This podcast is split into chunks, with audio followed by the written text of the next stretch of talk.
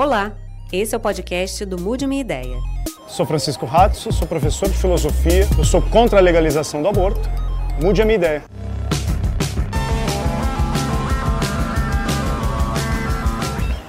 Francisco. Tudo bem? Prazer tudo bom?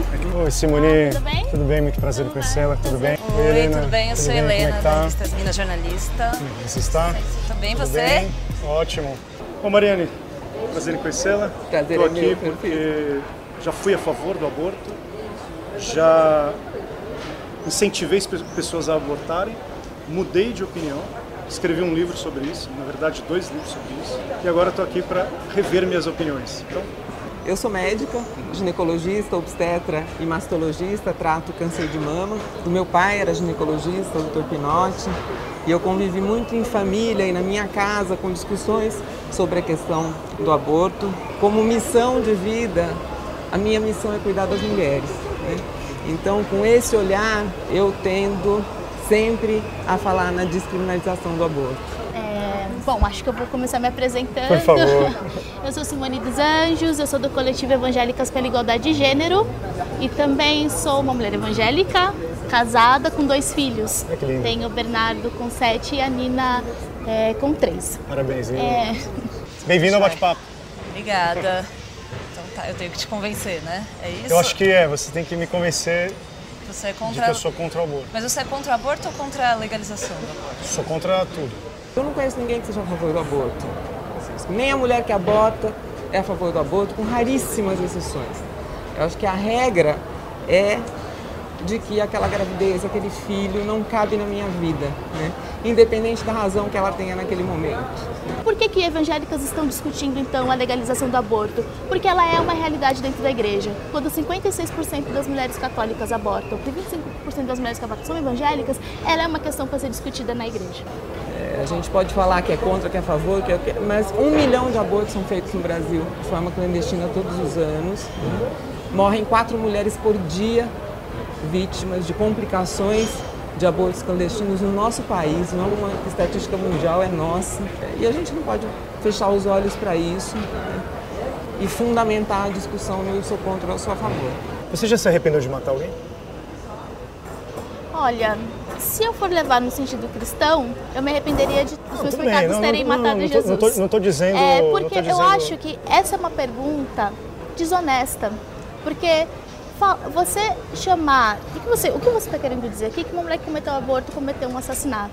Não, não, não, não, não, não. Peraí. É, não, Deixa eu assim, só é, corrigir. nesse- só- nesse corrigir contexto é uma pergunta um pouco capciosa. Não, não, é, vamos corrigir semanticamente. Então, minha pergunta é: se, se, é uma hipótese, tá? Sim, sim. Se o, em- o embrião é alguém, Uhum, interromper a gravidez, consequentemente, interrompe a vida desse embrião, mesmo eu não querendo que fosse o embrião. Uhum. Sim, sim, sim. Então, assim, Não fosse uma pessoa. Não eu virasse uma é, pessoa. tô interrompendo. Que o bebê tem um valor e que o embrião tem um valor, que o teu feto tem um valor, isso é indiscutível porque eu sou cristã. Eu estou falando do valor social da vida. Quando a gente decide que a vida é é, deve ser protegida pelo Estado desde a concepção, a gente atribui um valor jurídico à vida do feto e o que tem o mesmo valor jurídico à vida da mãe. Existem mulheres no Brasil, e os dados da ANIS mostram isso, que elas recorrem ao abortamento pensando em conseguir sustentar os outros dois ou três filhos que elas já sustentam sozinhas. Em poder dar conta de trabalhar 12, 14 horas no mercado informal, protegendo a dignidade dos outros filhos que já estão aí no mundo. Eu conheci muitas mulheres que abortaram, muitas mesmo, conversei com muitas até para escrever meu livro. Fiz uma análise pessoal, perguntando. Eu não conheci uma mulher que abortou que falou, ah, tudo bem. Tipo, também é um drama. Concordo com você. E é um drama Concordo você. que eu percebo que ele evolui muito. Como que faz? É só um tapinha nas costas? Tá tudo bem? Acho que dentro, dentro do cuidado que a gente constrói para essa mulher, tem que ter a discussão sobre é isso mesmo que você quer. Eu acho que o arrependimento pode vir, pode vir, mas a gente sabe que 50% dos abortos feitos todos os anos no Brasil são recorrentes. né? Ou seja, ela teve que tomar essa atitude difícil na vida dela, aconteceu de novo e ela tomou de novo. Né? Então, assim, Se a gente não faz uma linha de cuidado, de saúde com essas mulheres, a gente não vai ter solução nunca para isso. O meu cérebro não desenvolve assim e eu me torno pessoa. né? Então meu cérebro vai desenvolvendo e eu me torno pessoa depois que ele se desenvolve. O meu cérebro se desenvolve assim porque eu já sou pessoa. É como o filho de gato mia. Demora um pouco, mas uma hora vai miar. E um filho de pessoas exigem direitos. E por que a concepção para mim é um ponto fundamental? Porque não existe um gap. Eu não consigo ver um gap na, ó, começou, ficou concebeu, desenvolveu um pouquinho, o sistema nervoso desenvolveu um pouco, tem um, um período de 12 semanas, que é uma, uma, massa, uma área cinzenta, que a gente pode discutir. Não, acho que filhos de pessoas são pessoas. É que daí entra num debate assim que é gigante, que é onde começa a vida? Sim. E onde começa a vida do ser humano? E, enfim, você tem a linha filosófica que você segue, a ciência tem teorias que dizem que é quando surge o sistema nervoso, existem religiões, enfim, tem muitos jeitos de se decidir, nenhum deles bateu o martelo martelo e ciência, disse. a ciência não pode decidir isso. Não, ninguém pode decidir. Não, não, não, não, a ciência não pode. Racionalmente nós podemos. Não sei, esse debate está enorme, ele envolve muita crença, até onde eu sei não há provas, e enquanto a gente está fazendo esse debate, o que está acontecendo é que as mulheres estão morrendo. Segundo o Ministério da Saúde, a terceira maior causa de morte materna no Brasil é aborto inseguro. Ser mãe não é ser mãe por si mesmo. Há uma parceria.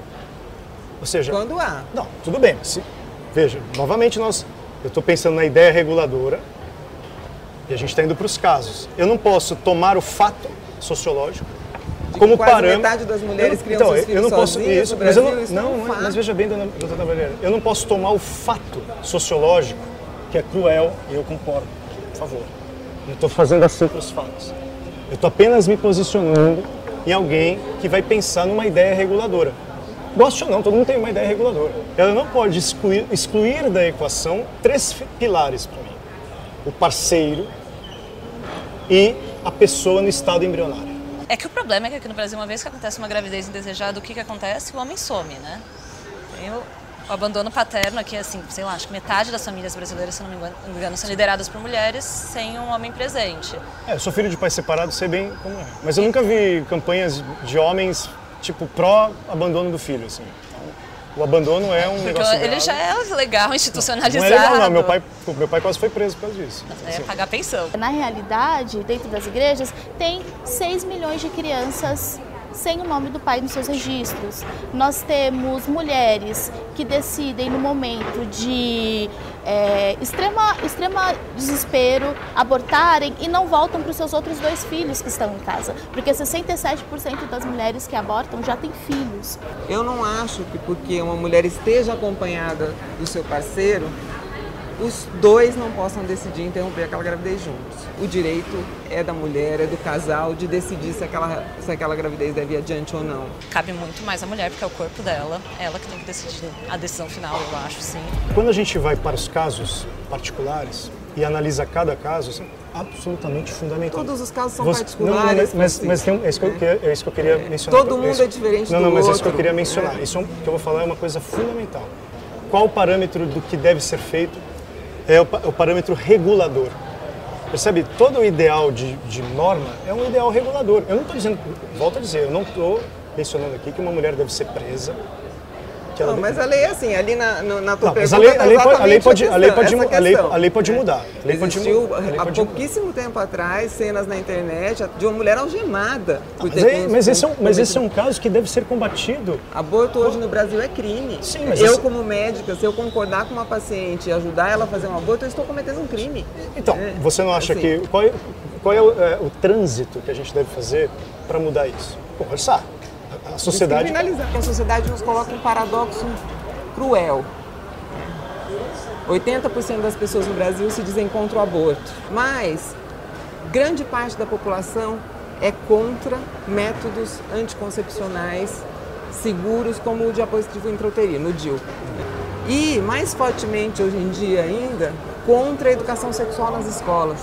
Então, dizer que é contra o aborto e não deixar a gente prevenir a gravidez indesejada e, consequentemente, prevenir o aborto é um paradoxo que não dá para entender. Eu concordo.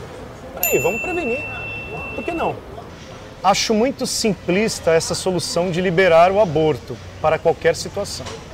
É querer consertar a consequência, gravidez indesejada, ao invés de tratar as causas, educação sexual, conscientização sobre métodos contraceptivos, planejamento familiar, mas, segundo ele, é mais fácil matar. Não seria um atalho 99% das mulheres que já abortaram, se não puder dizer 100%, prefeririam mil vezes ter prevenido e com certeza se arrependeram de não ter prevenido. É, mas a gente tem um problema grave aqui no Brasil que é a falta de educação sexual. É, baixa disponibilidade dos métodos contraceptivos. A, a, falta de educação sexual, na verdade, é o maior é, problema aqui no Brasil. Aí estamos assim, em pleno acordo. Que, enfim, precisamos pensar sobre isso, precisamos falar disso nas escolas, educar os jovens, para quebrar um pouquinho o tabu com a sexualidade, começar. Parece um negócio assim, meu é, Deus. Ensinar a botar camisinha. E aí a gente pensa que quando a gente está discutindo a legalização do aborto, a gente está discutindo o quê? A ponta do iceberg. Quando a gente está discutindo a legalização do aborto, a gente está discutindo direitos sexuais e reprodutivos da mulher. A gente está discutindo por que, que a gente tem uma lei de planejamento familiar que não funciona. Por que, que a gente não tem é, dispositivos variados de anticoncepção disponíveis nas UBSs. A gente está discutindo também uma coisa que é muito cara e aqui eu vou falar enquanto mulher negra, que é um tema que chama justiça reprodutiva. Uh, Angela Davis, ela vai falar no livro dela, que ela publica em 82, ela vai falar que muitas mulheres negras americanas, na época dos Panteras Negras, inclusive, elas abortavam por falta de condições financeiras de sustentarem mais uma criança.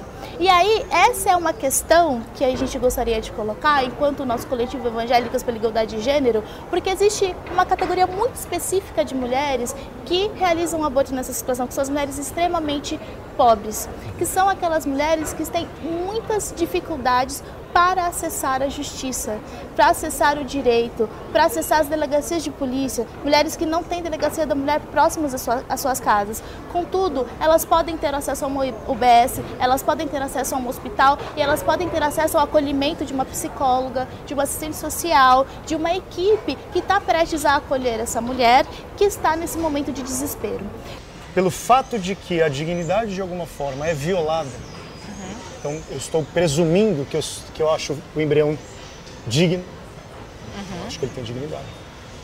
Eu não posso, desta presunção, criar uma lei que diga, tudo bem, então vamos legalizar essa violação e eu incorporo para tentar diminuí-la. É, é isso que eu penso. Mas você está deixando o debate num, num nível teórico. Isso. E, e a gente está ignorando, acho que a realidade, que, que aqui no Brasil, assim, é, ser contra ou a favor do aborto, dizer que é, embriões têm dignidade ou não, eles, o aborto está acontecendo. Se estima que seja meio milhão, pelo menos, por ano de abortos aqui no Brasil.